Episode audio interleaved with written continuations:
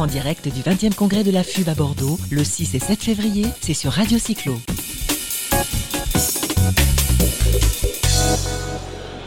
On enchaîne, on enchaîne. Nous sommes endurants euh, bah, avec Athénaïs. On reçoit euh, sur le congrès, le 20e congrès de la FUB, sur le plateau Radio Cyclo. Nous recevons Thomas Jouanneau. Bonjour Thomas. Bonjour Thomas. Bonjour. Et Thomas, bah, il est directeur de projet donc à ce qu'on appelle la CEREMA Territoire et Ville en Rhône-Alpes. Et il va nous expliquer ce qu'est le, le ou la CEREMA. Je sais pas ce qu'on dit. On dit le CEREMA. Alors le CEREMA, euh, vous allez nous expliquer. Donc vous êtes basé vous à Aix-les-Bains, une belle ville pour faire du vélo. Alors, j'habite à Aix-les-Bains, mais par contre, je travaille à Lyon. À Lyon. Voilà. Euh, donc c'est c'est quelque chose qui a été développé sur la région Rhône-Alpes. Alors, le CEREMA, c'est un établissement public hein, qui regroupe euh, à peu près 2500 agents répartis sur tout, le territoire national.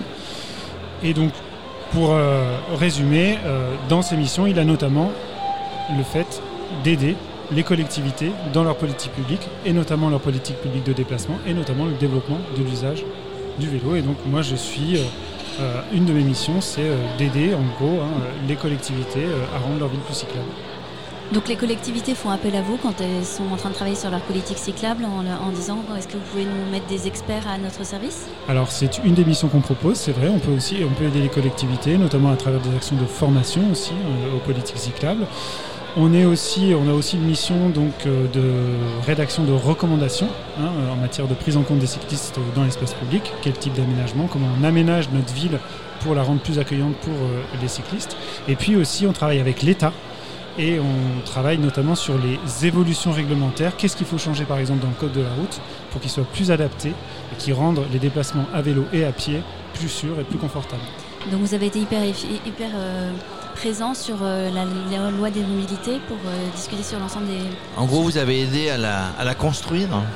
Oui, on a, été, euh, on a fait un certain nombre de, propositions dans le cadre des assises de la mobilité hein, euh, qui ont eu lieu en, en 2017 et qui ont conduit à certaines, euh, évolutions et certaines choses qui sont inscrites dans la loi d'orientation des mobilités. Alors souvent, le problème à vélo, ça n'est pas le, le centre-ville qui est, souvent bien aménagé, hein, quelles que soient les régions, mais c'est surtout l'in- l'interurbain. Et c'est là que vous intervenez aussi, là, en- en- entre les villes, entre les villages, comment bien les relier en sécurité pour faire du vélo. Alors, le fait de pouvoir se sentir en sécurité et en confort euh, sur un territoire, c'est un- une problématique qui a lieu sur tous les territoires. On a besoin de se sentir en sécurité et en confort en milieu urbain, en milieu périurbain, en, hors dehors des agglomérations. Donc c'est une problématique qui existe. hein.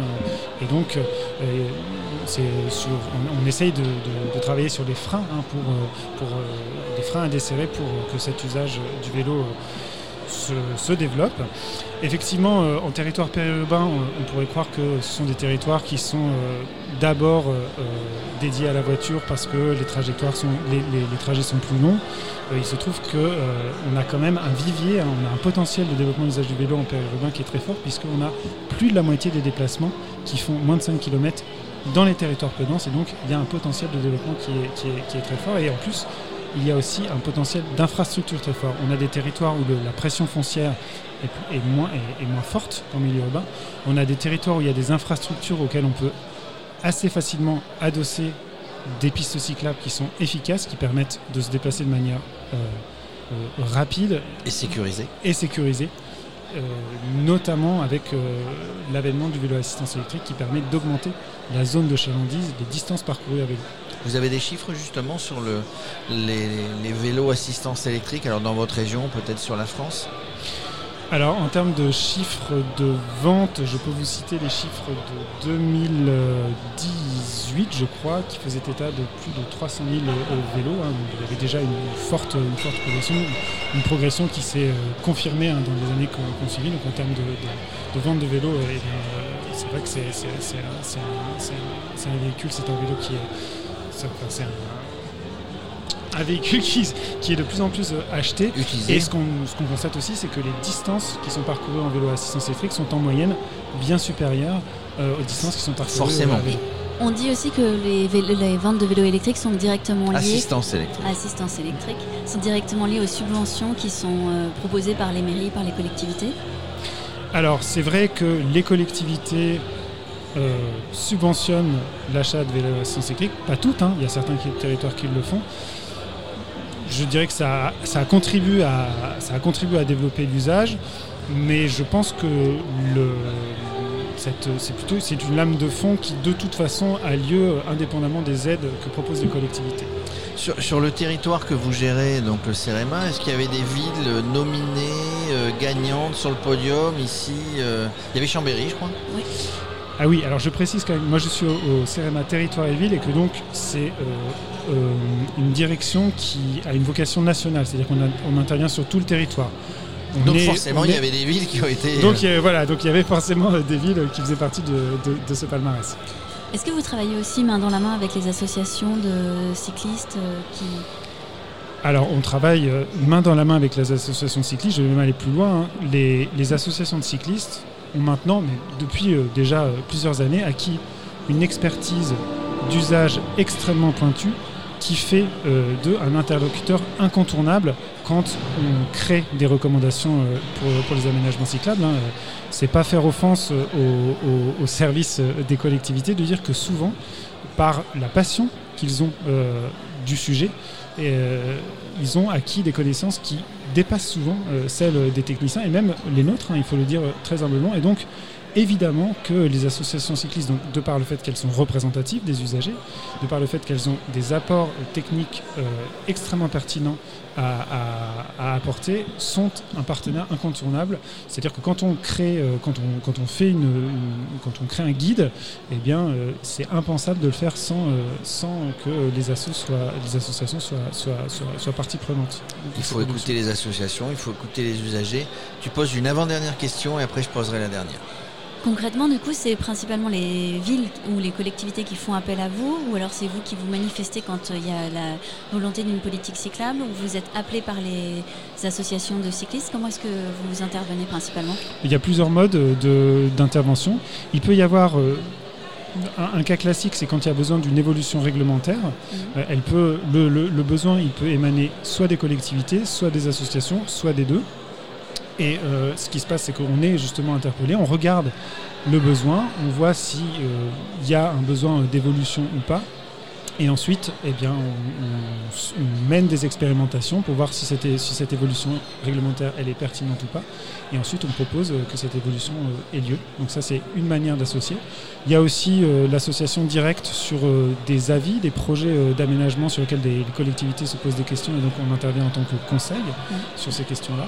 Et puis là, en, cette année, on a développé une offre de formation des collectivités aux, politiques cyclables. Donc on intervient à toute échelle hein, sur, sur, tout type de collectivité pour les euh, former, former les, équipes. On, va dans les territoires, sur les territoires, et on forme les équipes aux politiques cyclables. Une dernière question avant Une avant-dernière. Est-ce que, vous, est que vous formez aussi les entreprises qui souhaitent intégrer des politiques cyclables dans pour leurs collaborateurs ou leurs agents? Alors c'est un champ sur lequel on est positionné euh, pas encore de manière très très très très approfondie. Hein. C'est quelque chose euh, qu'on pourrait euh, qu'on pourrait envisager. C'est pas notre cœur de cible. Notre cœur de cible, c'est quand même les collectivités, les acteurs publics, ceux qui mettent en place ces politiques publiques de déplacement. Allez, dernière question avant de vous libérer, Thomas Joanneau. Je rappelle, vous êtes directeur de projet du CRMA Territoire et Ville. Vous êtes basé à Lyon, vous habitez, c'est la question indiscrète, hein. vous êtes basé à Lyon, vous habitez à Aix-les-Bains. Est-ce que vous le faites en vélo?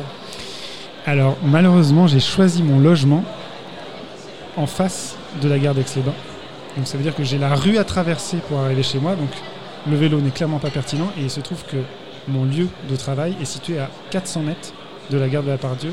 Donc euh, je peux répondre non, mais. Euh, alors, pas de vélo taf, mais est-ce que de vélo un petit peu cyclotourisme ou baladeur dans une belle région pour faire du vélo? Alors, pas de vélo taf, mais du vélo utilitaire quasiment exclusif, c'est-à-dire que voilà, là où, que ce soit euh, en déplacement professionnel c'est de l'intermodalité euh, constante. Que ce soit dans les déplacements à Lyon, c'est forcément, c'est forcément le vélo. Et puis euh, là où j'habite aussi, les, déplacements sont à vélo sont. Je ne sais pas comment est située ma ville au niveau du, au niveau du baromètre, mais c'est des déplacements qui se font assez pas souvenir, je ne me rappelle plus. En tout cas, bah oui, hein, on part, on fait le tour du lac du Bourget, on monte au tunnel du Chat, on redescend, on a de belles balades. Hein. Tout à fait.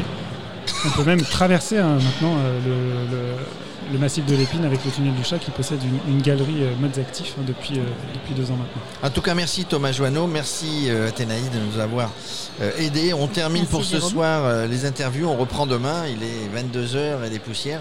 Un beau baromètre des villes cyclables lors du congrès de la FUB. En tout cas, merci à tous, merci Thomas Joanneau. Merci à vous. Merci Thomas.